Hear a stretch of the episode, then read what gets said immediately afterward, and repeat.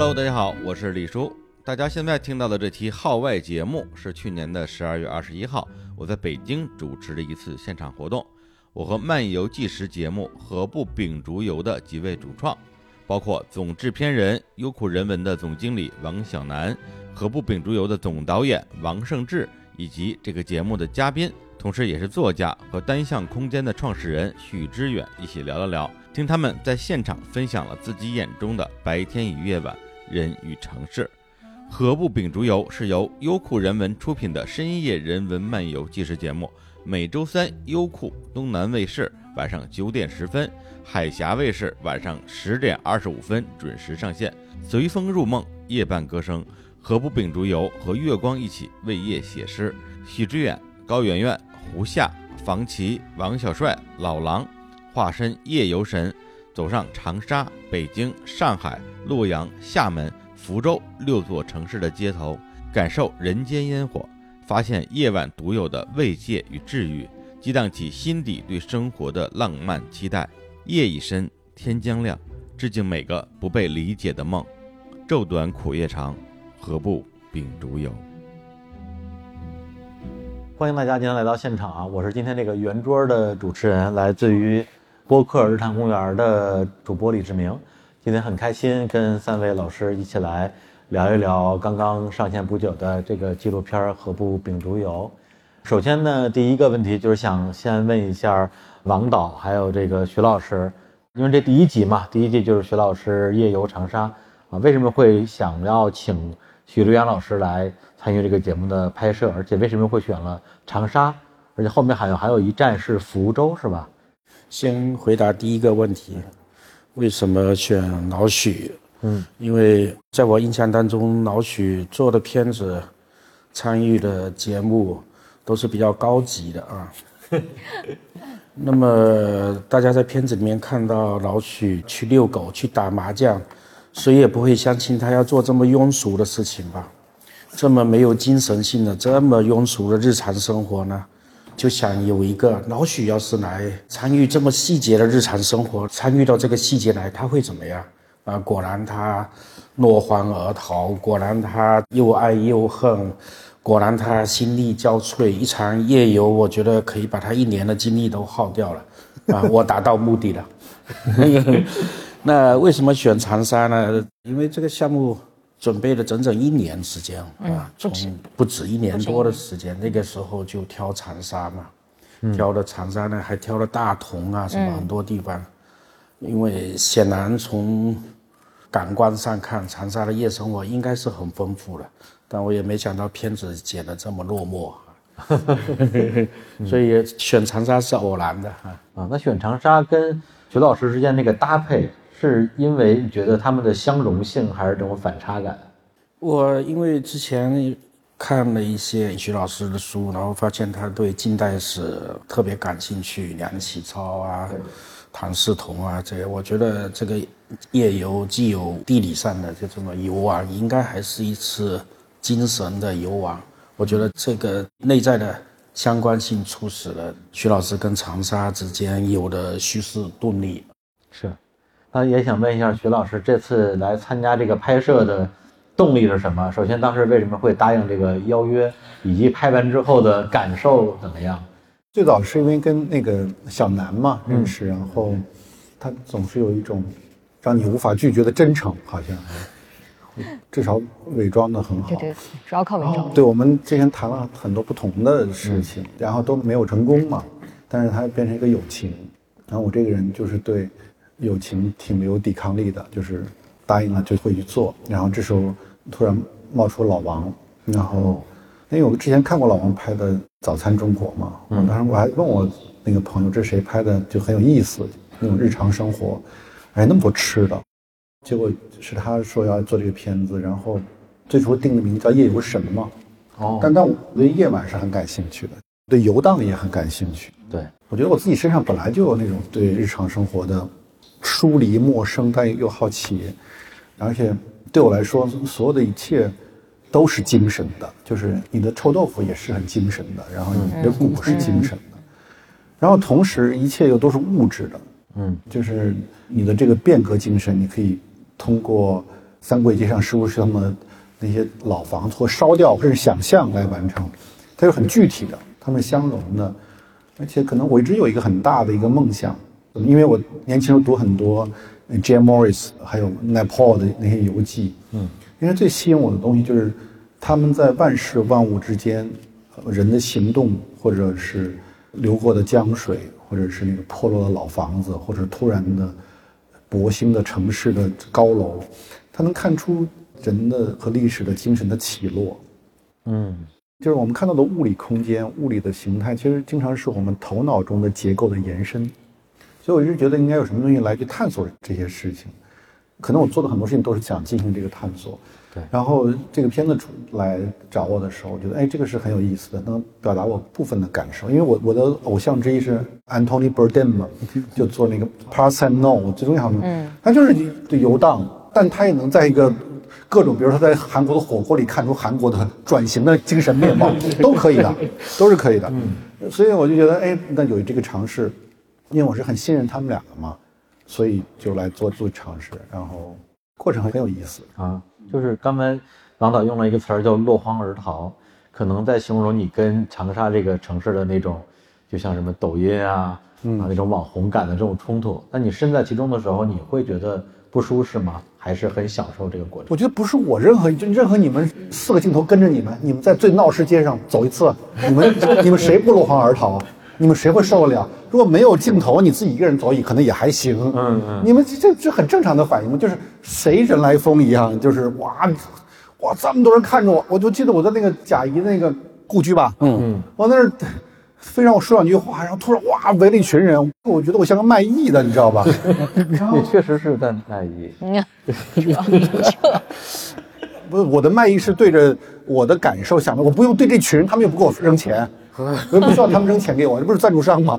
对对对，所以我我对一堆人围着你，我总是不自在的。我记得上次拍十三幺也是跟那个蔡高老师，哇，走到那个黄兴街，就那个步行街，哇，幸好旁边有个人，我是强忍着精神，一直跟蔡老师在聊天，旁边啊一堆人围着，我受不了，我不行，所以我我回到那些院落。那个院落，然后我们在听着那那段戏，然后很落寞，那种地让我很舒服，因为它既是一个自我的，又是一个跟一个广阔的时空会产生交流的这样的一种感觉。嗯，我从来不喜欢人群，我我是个作家出身，我是独自写作的一个人。对，然后接下来一个问题问一下小南姐啊，就是咱们这次的这个节目叫《何不秉烛游》嘛，因为它的出处是古诗十九首啊，人生不满百那一首啊，就是常怀千岁忧。昼短苦夜长，何不秉烛游？那么在发起这个项目的时候，您是怎么解这个题的？整个这个纪录片是想表现一种什么样的精神状态？想传递一种什么样的情绪呢？其实说到这个解题，我觉得是因为《一千零一夜》停播了之后，其实是我们可能所有伙伴都很怅惘，因为其实是二零一五年开始由梁文道道长他先在街头游走。在每一期片子里面，他都会推荐一本书，就在北京这样寒冷的街头游走。然后我们其实是做到了二百六十一页，我们原本是说好了要做一零零一页，所以其实是从那个时候开始，我们就一直觉得我们还是缺少一档属于夜的节目。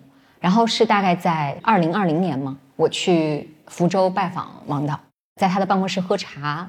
看着窗外的闽江，然后王导突然提到说：“哎，你知道吗？有一个机器现在可以把晚上拍的非常好。哦，其实是从这儿来的技术的进步。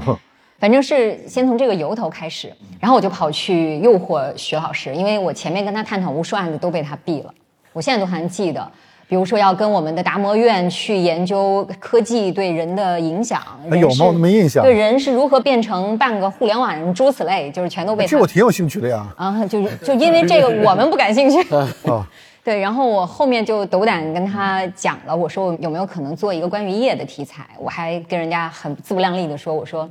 假如十三幺是白天的思辨的理性的，我们能不能做一个夜晚的感性的？嗯，这样的。所以好像我以为是这个打动了他，不是他刚才说那一堆。嗯，对，这大概是一个缘起吧。嗯，那关于这个日与夜，因为王导之前的代表作就是这个《早餐中国》，本身拍的是白天大家生活的一个日常嘛。那么，比如说我在看这个纪录片的时候，感觉如果白天大家更多的是属于社会的。晚上很多时候是属于精神的，或者说白天是集体的，晚上是更加私人的。啊，那您怎么看待这个在白天和夜晚您的拍摄者不同的这种精神状态？呃，很有意思啊，这个问题。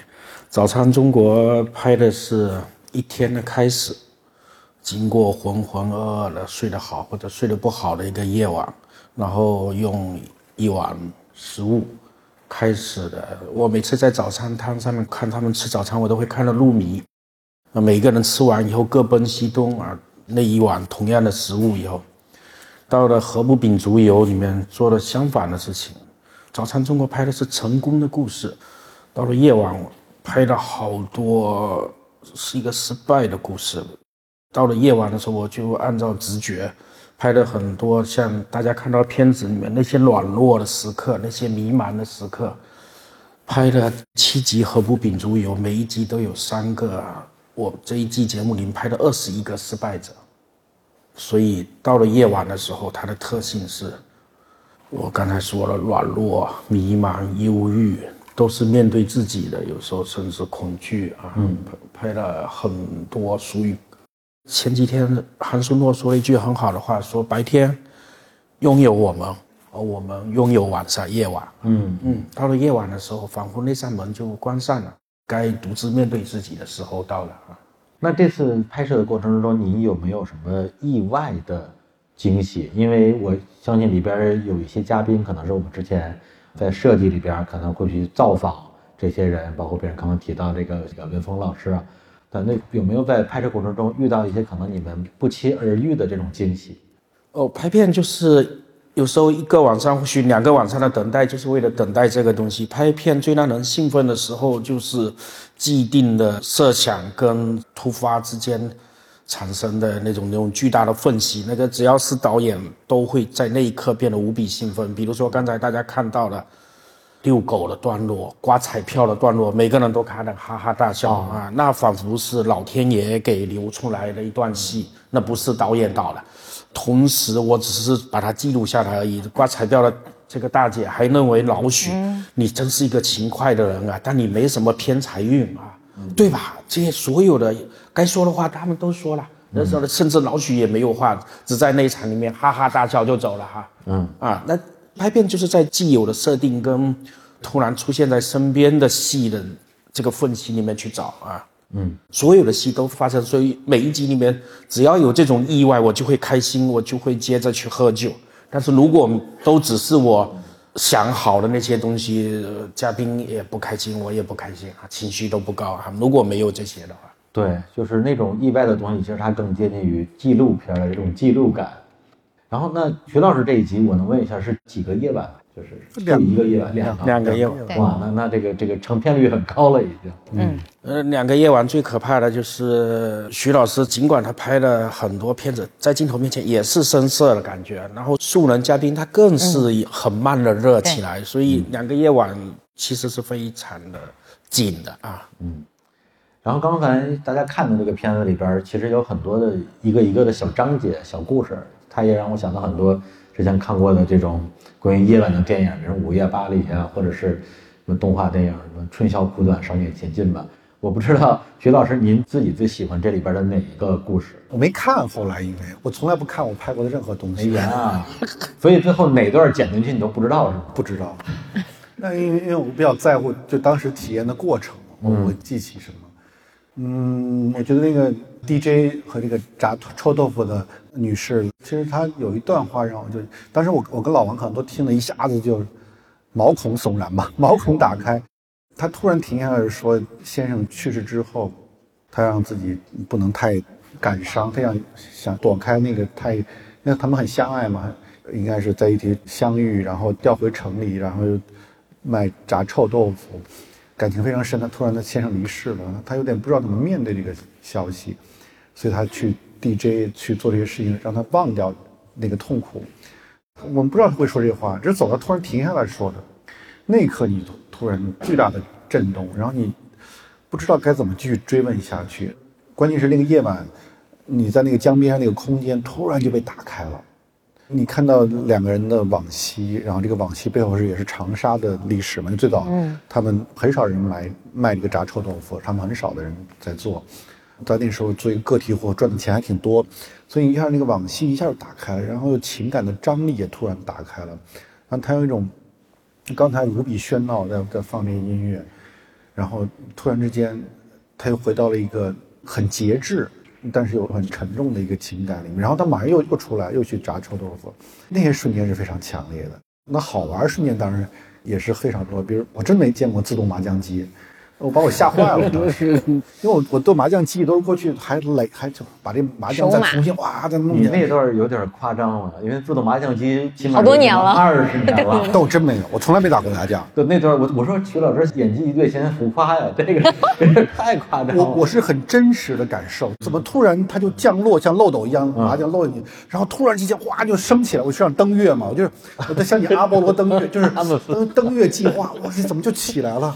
伊隆马斯。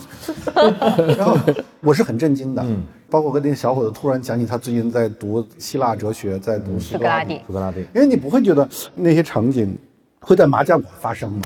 所以他他都是意外，就是这些东西让我印象很深。其实文文风反而因为我们是朋友，江边打鼓就现在回忆起来不应该让老王拍这个，有点滥情了，就是哎呦就都是随口说的，在这什么什么滔滔两岸潮一下，有点烂俗了，这这不对，这属于 chic，属属于那个属于 属于那个 cliche，属于 cliche，属于这种陈词滥调的，这不应该有啊这个片子里面，我后悔应该把它放进去了，应该跟他抵制一下。最好的感受就是所有人都觉得。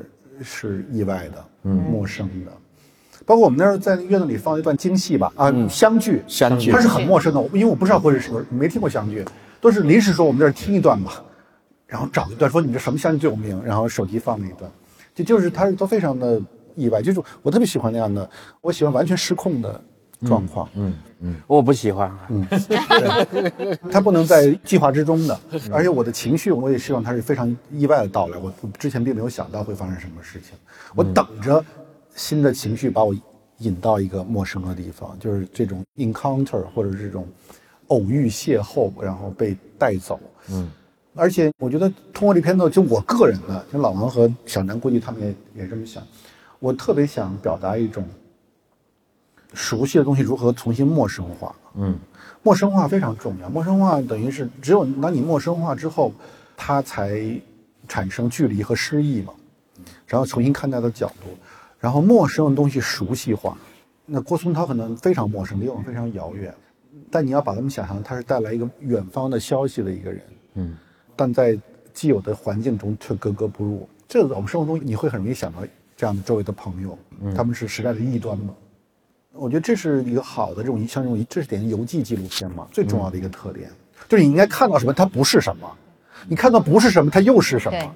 嗯，对，因为最终你做任何片子，做任何事情，最重要的事情，它不应该是确认你头脑中既有的产物，而是应该使你脑中既有的观念产生松动，因为只有松动之后，才有新的 fresh air 才会再流进来。嗯。嗯，所以我觉得这个片子有这样的一个。美好的东西，嗯，发现我现在太会说话了，太可怕了。啊，那那那下一个问题得问一下三位嘉宾一个即兴的问题，因为刚刚呃老许说到 DJ 的那个大姐，嗯，董姐，对她在回忆自己去世的丈夫的时候，就流露出她的那种真情嘛。其实她很像是我们以前比如说听磁带，或者是更早黑胶，它有这个所谓 B set，就人生的 B 面的那种感觉。哎，我我打断一下。因为我很喜欢一个有一个 Netflix 出纪录片叫叫那个 Street Food，嗯，多少人看过？街头美食家，嗯，他第一集就拍了一个曼谷 Bangkok 一个做街头的那个食物的一个老太太，她讲的特别好，她很独立，因为她离婚了一个人，然后那时候曼谷那工厂又倒闭了，她出来讨生活，她就开了街头这个铺子，嗯，那个 DJ 的大姐一讲她的丈夫的那一刻瞬间，我当时觉得哇，她就是那种感觉。就是 street food 那那部分，当然我没有没有把它展开，如果把它展开，更形式感的表达一下，它就是那种感觉。嗯，当然我不是说它一定最好，但我我的意思，street food 确实也开创了很多我们对事情的理解，就它的视角。我觉得我们有很多这样的元素，而中国有很多这样的故事，尤其是这种，因为镜头很难表达思想，镜头表达的都是 emotion，都是情感，比较容易。但是夜晚又是一个真正跟 emotion 有关系的。就刚才韩总的本质上就是白天更理智嘛。我我想追问一下这里，因为董姐突然讲她的先生的故事是突然的，嗯，对吧？那假如我们再拍一次，嗯，如果他突然也讲到这样故事，你会顺着问下去吗？下一次的话，会吧，因为但是他不应该在街头，可能是在他的家里面那那些老照片，或者他在别的地方，就我们可以安静下来，因为那个江边上是无法进行那样的谈话的。我我我追问他，那哇，周围闹闹，这这使这个谈话就变得气氛不对。呃，我我我赞同老许的，应该在他家里，在厨房对或者对对在旧物箱的面前，嗯，然后他敞开心怀啊，在一个热闹的霓虹灯闪烁的地方，突然要掏心掏肺，行受不还是了受不了。啊，啊还是受不了。嗯，这个董怡，我其实特别害怕拍这个故事，特别怕这个故事拍砸了，嗯，很怕把它拍成坚强坚韧啊的底层人民啊。很怕变成了这种耳熟能熟的价值观的重新拍一遍啊。但是后来我也喜欢这个故事，就是我看到董仪的那种臣服，对命运的臣服、认命，然后用一个作家李秋文曾经说过的一句话，就在苦水里边泡过的人放声歌唱，苦水里面泡过的人纵情的做 DJ 哈。我觉得最后没有把它拍坏，是因为我看到他认命。那个状态特别好。嗯然后里边还有一个那个开书店的那个女孩儿，因为她之前当老师嘛，然后就就重度抑郁了，然后重新找到了自己的另外一种人生的可能性吧。之前徐老师也说过一句话，人生就是一个不断的自我确认的过程。他在这个过程之中完成了一次新的自我确认，所以这个开脑洞的问题呢，就是如果呃在座三位老师重新选择一下自己的职业的话，你会选择什么？哎，重新选选不了。我其实，嗯，我最想过零零七那样的生活，零零七的哪样的生活？杀人放火烧，就就突然有一个莫名其妙的任务要去完成它。我能不去吗？不能。对，但是有点被迫半推半就，但是这过程中又充满了各种冒险和可能性。嗯嗯，或者瞎说，零零太不政治不正确了。我先说，想做冒险家，我现在都想过冒险家的生活。但是冒险家他是要冒险的呀。对，最好是一个安全的冒险。那就不叫冒险险家呀，那就不是冒险家。是啊，不是冒险。对我，哎呦，真是很想当个冒险家。好像这，嗯，他什么样呢？我前段时间，我当时刚刚看了一个剧，我觉得特别好看，叫《The Spy》间谍的片，就讲那个中东在六十年代的时候，一个以色列特工啊，还是没怎么受过训练的，就是跟我这种素人，跟我现在去要去演个什么去受训练，然后他在叙利亚，他演一个富商，跟所有人都可以打成一片啊，然后呢，他他穷人穷孩子，你知道吧？他要改变自己命运才去当间谍的，然后公司交错，然后他演也也就入戏了。嗯，然后叙利亚是他们的敌对嘛，然后就跟他们高官打成一片，赢得了，还帮助其中一个人完成了政变的 coup，就志明突然上台了，他我来烧冷灶，就是他不行的时候，他是一个普通的军官，我跟他烧冷灶，突然有一天他成为这个新的 president 一个总统了，哦，然后你这也不会治理嘛，那然后就到处乱乱搞，然后国家各种谁都不信任，因为你的 coup 上来的话，你就很难信任别人。最后我这个间谍说，你来当国防部副部长吧。你相当于一个特工，然后当上国防部的副部长，然后娶了当地的一个有钱人的女儿，他很爱他太太，太太还在以色列，就讲这么一个故事。哇、当时我看到，我觉得哇，这样的人最后，但是他死得很惨，最后反正是被吊死了。哦听着像要做一个为非作歹的人。对，所以我觉得我可能会慢慢喜欢上这个戏剧，因为只有在戏剧里面你可以为非作歹，就它是个安全的冒险。那那他的情感是真实的，那一刻你对谁心动或者你恨谁，那个情感又是真实的。但同时，他就是在这舞台上呈现。他拍片子也是啊，他是安全的冒险嘛。但也不对，你看我崇拜的 Antony Burden 最后就自杀了，他尽管这么看起来在片子中这么快，后来拍片怎么是安全的哈？拍片拍着拍着，我好多时候都差点信以为真了哈。就是有有时候会相信，哦，我是一个导演哈。对，那还是安全的嘛。对。我这个比较 boring，我如果再来一遍，我可能还想做我现在的事儿，我真的是认真想的，但是我希望再早十年开始。更早十年的话会发生什么呢？我觉得可能会呼朋引伴，会在一个更广阔的空间做更不一样的事儿吧。嗯只能说到这儿了。哎呀，我可能再给我一次选择，我不会选择当导演，我会选择像我的朋友麦泰那样生活啊。我的朋友麦泰，你们都见过，他帮我做预算啊，做项目结算啊，但他每天大部分时间都在吃喝玩乐啊，他每天都很开心，而我每天都心事重重的啊，不拍片的时候也在想拍片的事情，嗯嗯，不太好，每天都处于貌似思考状态，特别的累。卖菜的最后一排，这 里那个那个，呃，他每天都是一件事情做完了以后，他马上处于真空状态啊，而且他认为生命最有价值的是吃喝玩乐。嗯，他有那么多的打麻将的朋友、KTV 的朋友哈、喝茶的朋友他，他有那么多方法度过时间，而我没有别的办法啊。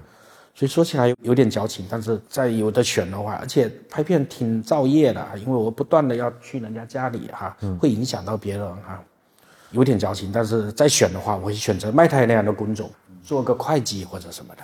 哎哎，那我倒好奇，因为徐老师他要当间谍这个事儿，感觉就不太好实现。当然有可能他就是啊，但是我们不知道。然后刚刚出了反间谍法，不要说实话。对，然后小南这个想法，因为他要改变时间的规律也很难。但是您这个感觉，能实现。对，您把导演的工作辞掉就可以去实现，为什么不去实现？他心理素质不行，哦，这真的真的，那片子播出来以后脆弱的要死哈。啊，哦，真的哈。你学人徐老师，我必须爆个料，那个就是我们片子里有很多评论说呀，不知道徐导演在这个片里这么可爱。然后他就跟我说，在微信上说：“你说他们过分吗？我一直都可爱。”他原话。对，徐老师是我我认识的这些就是被拍摄者里边内心非常强大的一个人，啊，就特别扛骂。你自己怎么看你的这个强大的心理素质？因为我也不看这些东西，而且我觉得，在这个时代，任何人做任何一件事情都会被骂。嗯对啊，但有的人就玻璃心啊，就就就哦挨不了骂。那没有，因为你对自己有确信呢。嗯，就是我觉得，不管是我拍那些节目里面那些思想讨论也好，或者说这种很日常生活的这种发现啊，我觉得我就是很真实的表达，甚至可能镜头只是表现我可爱的百分之三十，有可能。哎呦，这有点不要脸是吧？但 I I 你你不仅 I don't fucking care，你知道吗？内心太。但是我觉得，就是因为你心中有真正的坐标啊，嗯，是什么呢？就当他们说我片子批评你这些东西的时候，那我是个很好的作家呀。嗯当他们说我作家写的一般，书书店开的好，总有避难所啊。永远要用自己的长板面对别人的短板。嗯，对啊，也是什么是开书店的人里边视频节目做最好的吧，肯定是啊。啊，对，视频里写书写的最好吧？当然你肯定很多错误不一定。还有谁？你给我说说，把它灭掉。哎呀，不，我就不一样，不不不，不一样，不一样。我我这么有历史感的人，你眼前这事儿算什么？是历史意识，对。行，那还有一个问题就是问问，因为今天这个现在只播出了一集嘛，后边还有六集，那就已经拍过的这些集里边，除了这集之外，有哪集是王导还有小南你们最喜欢的？嗯，还是我另一集是吧？不不许说他。徐老师拍了两集，然后民谣歌手南哥老南拍了一集，胡夏拍了一集，高圆圆拍了一集，还有王小帅跟黄琦。嗯，每一集的都不太一样。比如说接下来看到胡夏的那一集啊、我都喜欢。他们是不同类型的人，有的是歌手啊，有的是导演。他们观察夜晚的方式都不一样，未必都如老许那样子的偏向精神哈、嗯，啊、有的就是特别想去夜晚去那动物园打个卡之类的，我觉得也 OK，、也好看啊。嗯，所以我我我没有偏爱哪一集，但是有一集画面看起来特别的美，构图呢也非常的好，就是高圆圆那集，因为它很好拍啊。怎么拍都比老许好看，哦，你知道特写都好看啊，这我不争。就你这个，但是高原这期因为我没看啊，但是老实讲，我反而个人会有一点担心，因为我是高圆圆的粉丝，我对她比较了解。我觉得她其实性格是一个相对来讲比较平的人，她可能不会像老许一样去找一些戏剧感的东西。对，这个我必须要说，因为我们昨天刚刚跟王导讨论完高圆圆这版，其实像你说，可能她是你的女神哈，啊，是我的女神。对，就是我自己真的觉得，我自己在朋友圈也这么写的，就我觉得确实觉得高原这期它像一个轻盈的小鹿一样潜入胡同。嗯，然后其实，在那样的夜晚当中的她，不需要去讲什么掷地有声的金句。嗯，但是如果你能听到这样的女生真实的呓语，我觉得也是特别动人的。嗯嗯，就是展示她其实是作为一个普通的女生的这一面，可以这样理解吗？嗯，我可以剧透吗？我我不觉得是不是普通哈，就是我觉得圆圆在这个夜里，她静静的在讲述。一个长成这样了的女生在讲述她为自己的平庸而叹息，所以所有我们跟这个项目有关的女生看了都想叹息。但这是第一层，但第二层是，她会这样叹息，说明他没有把他的美貌放在一个多么重要的位置。嗯嗯，所以我觉得这是另外一个圆圆的一种美。所以我自己目前除了徐老师这期之外，我就最被这个打动。就刚刚提到一个京剧这个事儿，因为这个片子有一个小的特点就是。因为徐老师是京剧制造机嘛，就是一张一张 张嘴就是京剧，什么什么城市，什么孤独的人，什么什么 离乡背井，反正我背不下来啊。然后屏幕就会把这个金句打下来，服务我们这些背不下来的人。这个设置导演是怎么考虑的？呃，这个独属于老许的哈。哦，就其他人没有这个？啊，其他人也有，但是会。给大家观看的时候提供一种更便捷的途径吧，啊，嗯，字幕是一种方式，阅读途径、观看路径留下来，没有更多的说一定要提炼京剧啊什么，嗯，还有老许刚才说了就熟悉陌生化，陌生熟悉化。拍高圆圆这一集的时候，也是因为她是大家的女神，嗯，那么一定是女神女生化，变成一个普通的。一定是这样子，厉害的人让她变成，比如平凡的人找出她的非凡啊，一定都是拍片都是这么拍的。嗯，大家应该不会想看一个人志得意满啊，顾盼之雄，大家应该不会想看成功的成功人士，也不需要我们给他拍摄啊。对，嗯，然后呢，这一集里边，其实我有一个感觉，就是徐老师在夜游的时候会非常的兴奋。会去尝试很多感觉他之前没有尝试过的事情，因为比如说打麻将是徐老师提的，说咱们打麻将去吧。我说哟，徐老师还好这个。去了之后说我不会打，这张牌是什么意思？包括去吃那个臭豆腐，说啊你打开了我新世界的大门。包括蹦迪，感觉好像以前也不像是一个经常蹦迪的人。包括刮彩票，就是在这个夜晚去打开自己，变成一个跟日常的自己略有不同的一个人。那这个是导演的一个。鼓励说：“哎，徐老师，你多多多干点出格的事儿，还是徐老师自己就嗨起来了。”呃，我第一次拍老许的时候是在福州的街头啊，我被老许批评，因为我拿了一个类似这样的卡片啊，嗯，呃，告诉徐老师，徐老师，我们这一集的主题是寻找福州的水路图，嗯，老许二话就不说，把那张纸拨开哈，嗯，那还说了我一句：“你想套路我啊？”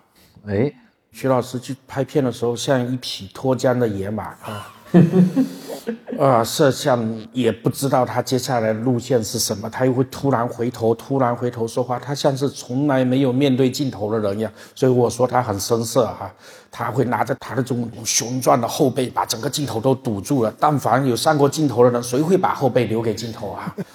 所以走路就是突然要去闻香园，然后突然要拐到。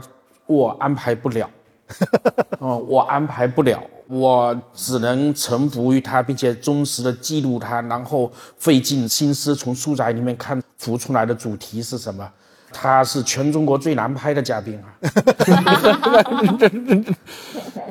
对，因为都是随机的，就是我因为碰到刮刮乐就看到了，我说我没刮，我好久没刮了，我刮一下。去那街里看到麻将馆了，然后我说我们打个麻将去，我没打过。不是导演安排你打麻将。没有导演能安排我干什么事儿。拍完老许每一集都心力交瘁，然后又又无比幸福，因为总是有很多意外啊。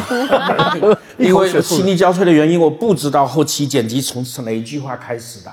嗯嗯嗯，因为那是我的旅行方式就是这样的，它应该是一个没有路线图的。嗯嗯，但是尽管没有路线图，你也知道所有的偶然到的地方，他们之间都有某种内在的关联。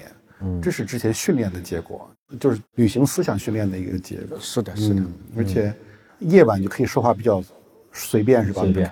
因为我觉得我的内心和头脑里是个特别大的、丰富的世界。我觉得每一个拍摄跟我拍摄，它只能找到其中的一部分而已。嗯嗯嗯，更大一部分根本就没有被展现。而且呢，我身上这些性格它是彼此冲突的，就我可以非常的严肃，嗯，也可以非常的无所谓的那种赖皮或者怎么着。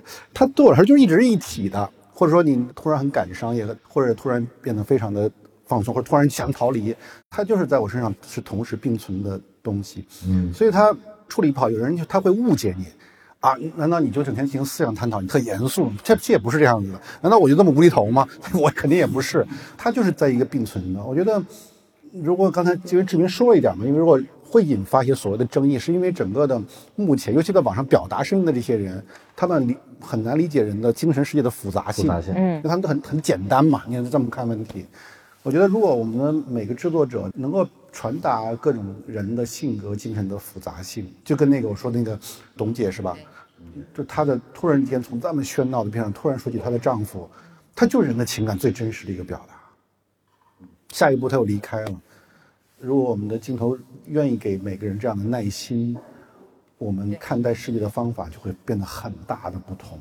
现在因为所有人都缺乏耐心，然后非常武断粗暴的去评价每一个人，包括他自己。我突然想起了做这部片子的刚开始的时候，刚开始的时候说我们拍夜游节目吧，你看夜晚的三坊七巷或者夜晚的故宫会不一样嘛？跟白天肯定不一样嘛。嗯，我们去打卡。我们刚开始纯属要做一个旅游的，嗯，然后我们想，它应该是很多城市要发展夜色经济，应该是商业上比较好经营，嗯。后来没想到拍着拍着，居然变成现在这个模样，对，无比复杂。就是你一个夜晚你要去拜访三四个人以上啊，你要去拜访夜猫子啊，因为这是选择的最复杂的方式，人是最难拍的嘛。我就后来想，我我们为什么要选择这么复杂的来拍一个本来就可以简单打卡，每天晚上到湘江边打个卡就完事的节目呢？这并不是想成为复杂本身吧？我们不想成为复杂本身，但是用这么复杂的方式对待一个夜游的节目，我我在想，一边拍一边在想，我为什么要用这么复杂的方式拍呢？为什么？你来回答。我还没想明白这件事，为什么要用这么复杂的方式拍摄？小南姐回答一下为什么？你是属于反特权。对，我自己是因为一开始我们聊这个念头的时候。是因为我们大家都不能出门的那段时间，你就会发现，在北京的亮马河，或者是我们望京的灞河，就有人在那儿露营，有人玩桨板，对，还有足疗，对，啊，对你就会发现，哎，其实什么东西被关上了，什么东西好像也异常的被打开了，是，所以就想，那夜晚一定就有它本身的丰富，或者有某种，呃。被限制之后的丰富，嗯，所以我想这可能也是其中的一个原因。而且其实刚才王导漏了，我们还想过去跟一个城市的历史人物去相遇，嗯，所以那时候福州，因为我们拿福州在做样片推演，还想过要让他遇到林徽因。我曾经去邀请了歌剧《林徽因》的扮演者叫小朵，我说你能不能在夜晚，就是我想。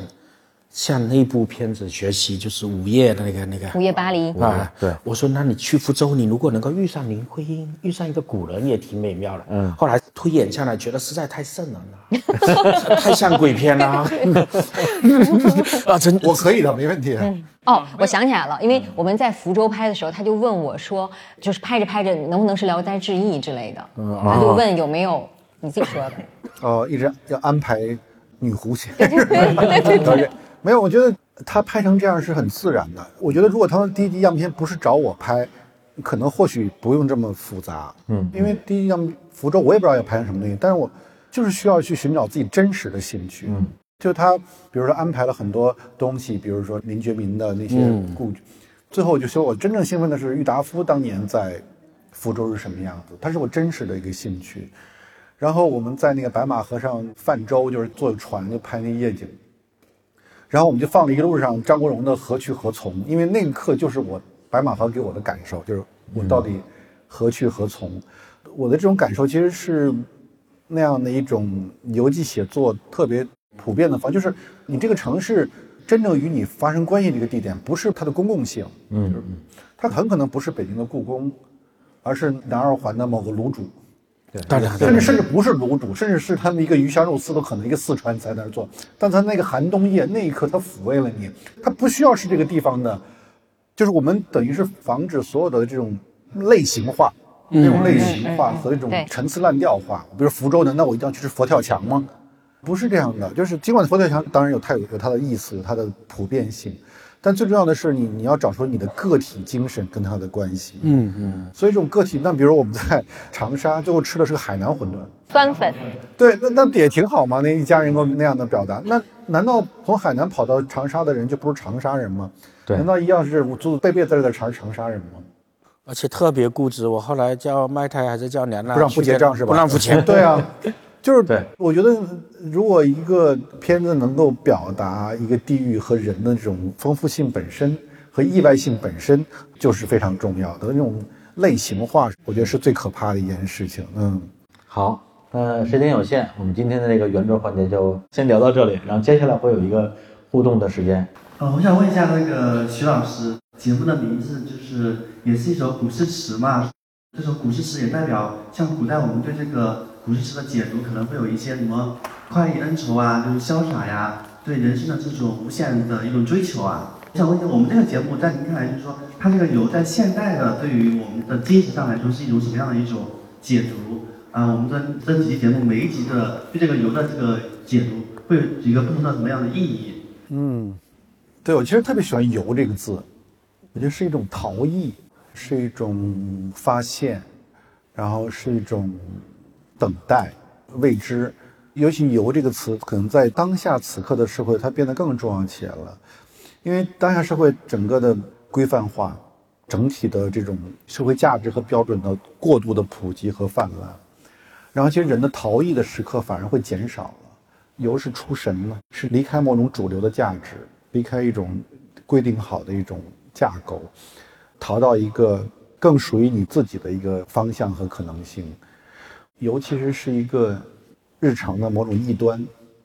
反正我个人就蛮希望你，刚才我们说的那个熟悉的东西陌生化，其实就是在重新创造新的空间。我特别喜欢卡尔维诺。他那个未来千年文学备忘录里面分析了几种不同的情感方式和思想方式，其中有一个 lightness 叫轻易，轻重的轻，逸是飘逸的逸，就讲有时候你你需要不断的逃离掉现实的某种东西，然后这样的一种疏离会使你重新获得看待自己生活的一个视角或者什么样。同样，其实回到小南说最早他们拍《千零一夜》，其实《千零一夜》就是一个逃离的故事，不是说那个是原始啊。你想他不断要被杀，他每天要创造一个讲一个故事给这个君王听，他讲这个故事其实就是一次游，带着国王去游，游到一个陌生的空间，而且他通过这个故事创造了一个空间，一个情感的空间，他也可以逃在里面去，而这个逃到这一页这个空间里面，又使他的生命延长了一天。所以在现在当下的社会，我觉得要创造很多可能的逃离感，这个逃离的空间其实也会创造你一个更丰得多的人生。你好，我想问一下王导，就是片尾的那一首歌是对《早餐中国》的一种创作延续吗？然后他刚刚片子里 那个鼓手在草地上打鼓的画面出来，我就有有种看到那个中国这么美的感觉。然后许志远老师他是一位作家嘛，然后这算不算另一种文学日常？算啊，谢谢你，谢谢你看出来算。他就会拍这种东西，没事。对，对我像一个农民一样，我有两块耕地，一块是特别庸俗的吃喝玩乐，另外一块就是文学日常这一路的啊。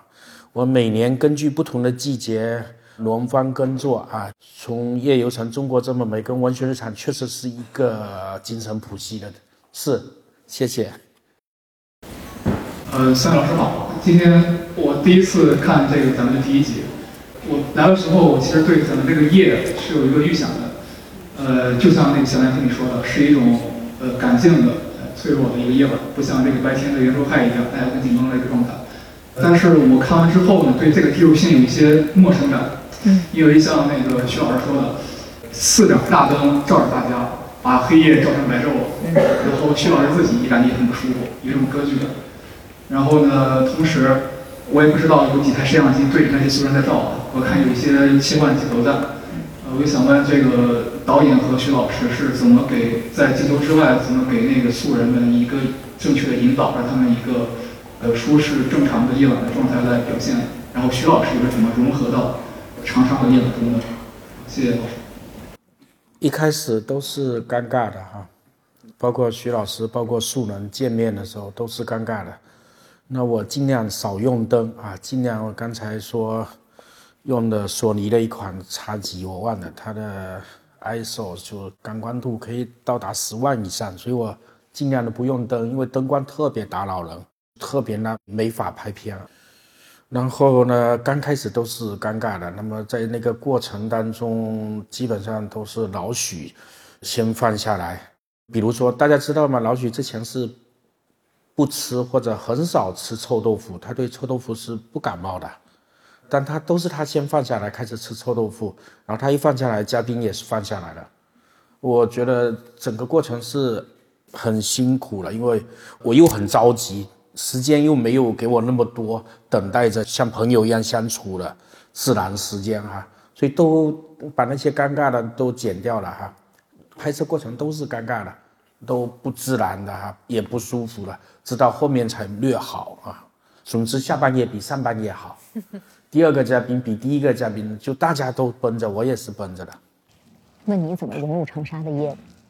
这夜就在那儿，然后你就被它笼罩着，然后你就自然的融入。我我觉得我们不应该对融入有很多单方面的感受，就是啊，我融入之后我就立刻跟我家常一样，我就跟日常不是这样的。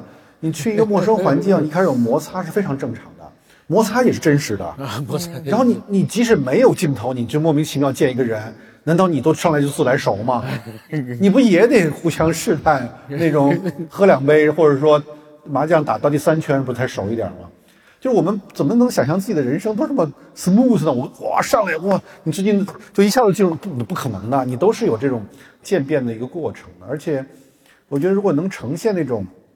他就是在拍摄呀，就是有镜头跟着你啊。是你为什么要伪装成好像大家都已经熟悉的不行了呢？那种不适应，就是也是人非常真实的部分的。那夜晚，你你跟周围的环境，比如你是个陌生人去了一个陌生的城市，那种 lost 那种失落，它都是很正常的东西。我觉得不用，因为我们现在的很多视频创造一种伪流畅，那那都是演出来的。真实人不是这个样子的，然后上来就好像谈的眉飞色舞的，怎么可能呢？而且经常是伪交流，真实的交流一定是有摩擦的。一个人不是那么容易就跟你在店里说苏格拉底是怎么回事的，只有那种假交流才是看起来好像天衣无，而且往往那都是剪出来的。是的，是的。我觉得那不重要，重要的我觉得，其实我挺强的一个感觉，在这么一个移动互联网，包括短视频这样的一个时刻。我觉得整个社会变得非常的失真，嗯，就真实的情感很多东西的表达方式，我觉得慢慢都丧失了。我觉得人是会普遍见陌生人会害羞的、羞涩的，但我们很少人现在都要强调特别直，好像就是特别熟悉一样，是很羞涩的。然后有时候是交流不顺畅的，有时候有很多沉默的，有时候很多留白的，这都是人正常的情感的一部分。现在我们就有意的在整体表达上把这些都去掉了，变得非常聒噪。你不觉得整个这个国家，如果你打开社交媒体是个特别聒噪的吗？好像大家不会往后退让，不会留白，包括恐惧所有更深沉的话语。大家都喜欢看你准备好了，越来越看不到还没有准备好。对，这种这种慌乱都是很好，都是很重要的。但是我还是感谢你提出这个问题，因为你看到我片子里面粗糙了一部分。我把我的对话剪进去，对吧？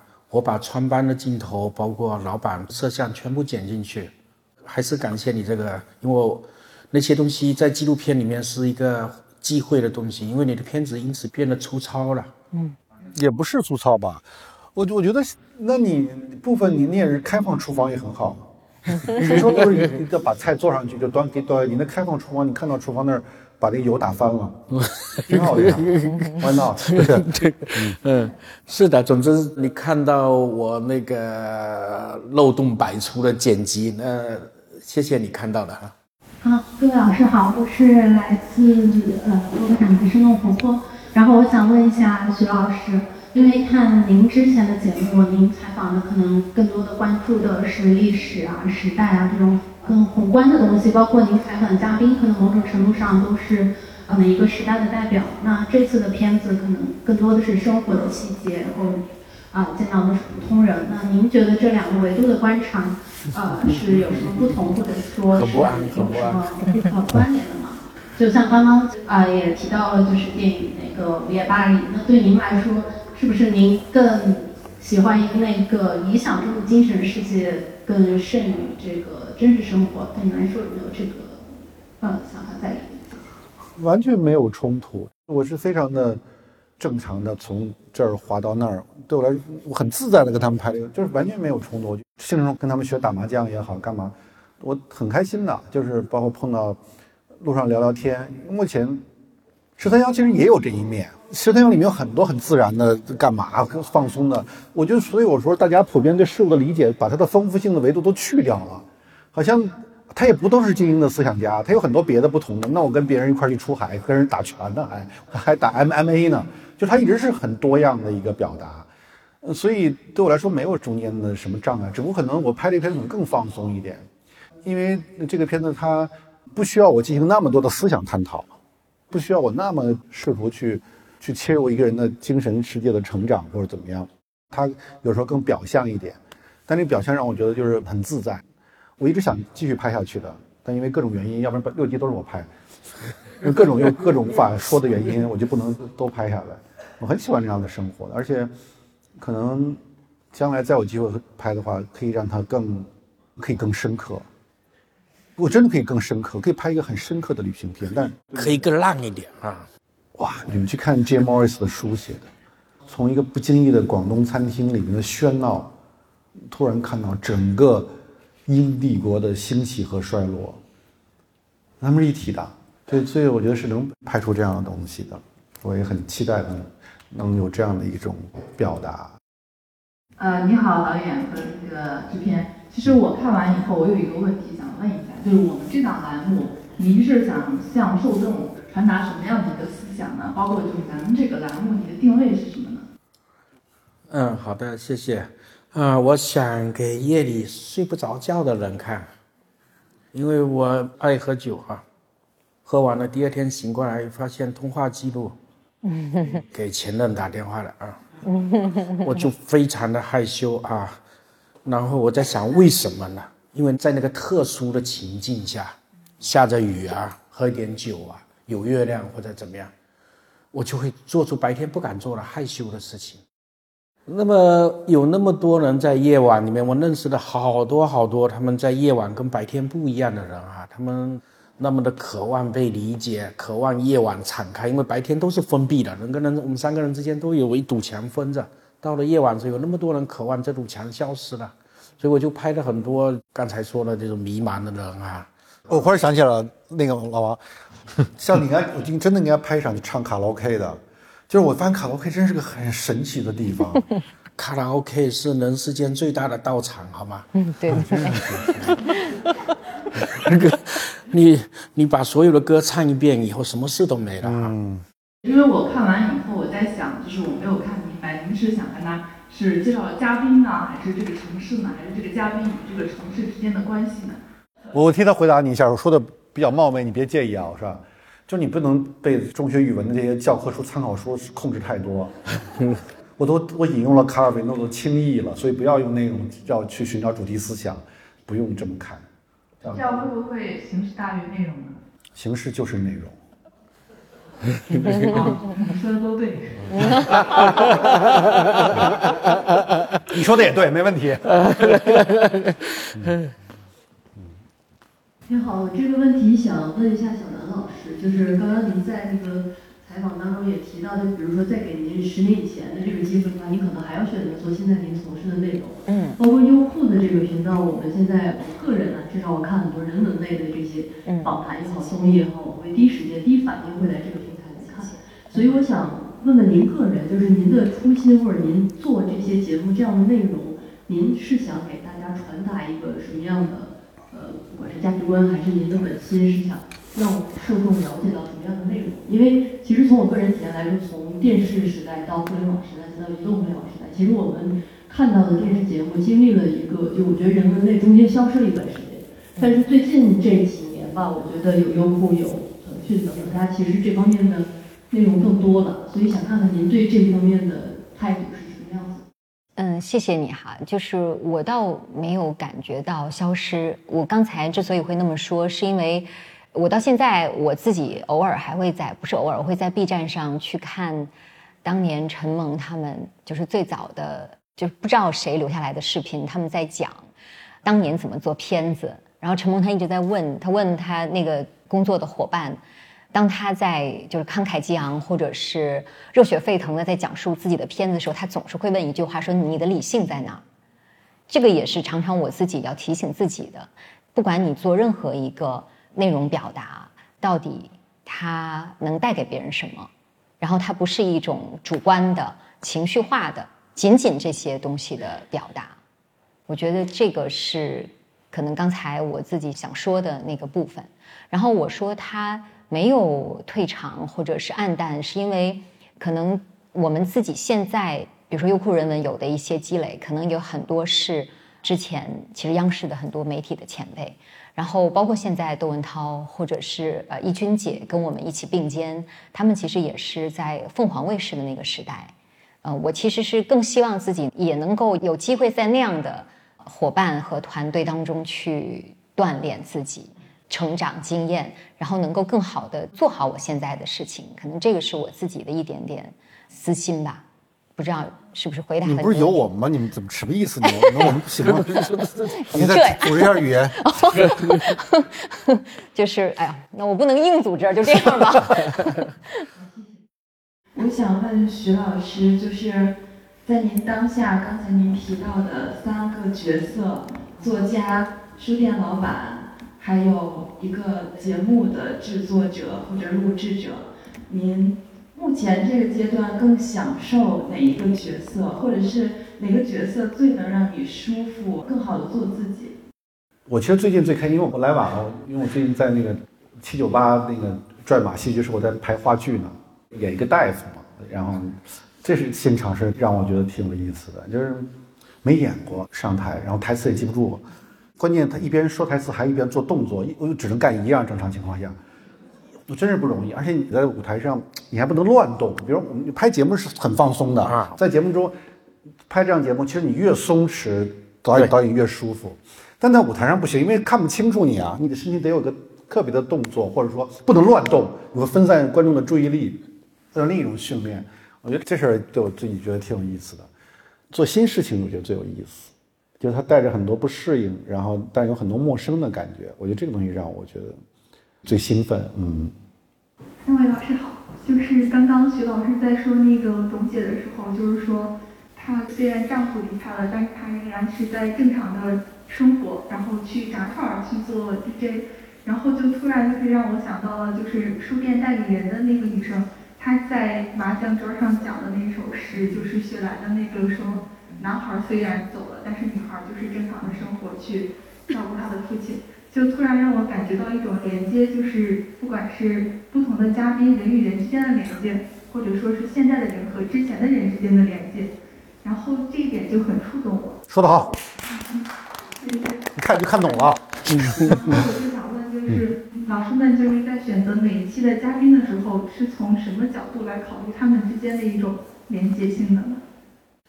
没想过啊，这大实话。大部分时间，从调研到拍摄结束都处于混沌状态，只有在剪辑第一版以后才会发现一些蛛丝马迹，真是没想过啊。可是我觉得他们也许有一个内在的关联，是在夜晚你真实的打开自己的时候，其实就会有某种相似性。对，因为因为人是相通的嘛，嗯，就人当然很多不同啊，但如果他们没有某种相通性，这个社会早就瓦解了。是那个，就是我们当时每个人都在身上寻找自己身上那种 uniqueness 那种独特性，但一定有共通性。然后这个共通性甚至不仅是现在的，就是今天我们在这同一空间里，或者说隔壁或者更远的地方，通州那样，甚至时代的就不同时代的共同性。郭松涛我觉得一定在我跟我身上有某种共通性，跟孟老师有共通性，所以我们是同时生活在很多时空里的。这种时空之间是有某种非常隐秘的联系，这种隐秘联系，当然你可以用量子纠缠来解释的都可以。就可能郭松涛那一刻的动情，他可以穿越一百五十年到你身上是没有问题的。对，一样，你这个想法，你可能也可以穿越到半个地球，影响到埃塞俄比亚的某就是感受啊，你们也是相通的。我们的人类是我们在为这些人类的共通性在在努力奋斗，然后在寻找共同性过程中，你自己身上的独特性才会越来越凸显出来。就每个人，尤其你们大部分都是年轻人嘛，你要去拥抱整个世界，抱住他们，去去去摩擦他们，去感受他们，而且是真实的那种东西，要要要有这些东西，不要老在屏幕上滑动。嗯，谢。我现在口才太好了，是太要命了。好，谢谢，好，谢谢，谢谢。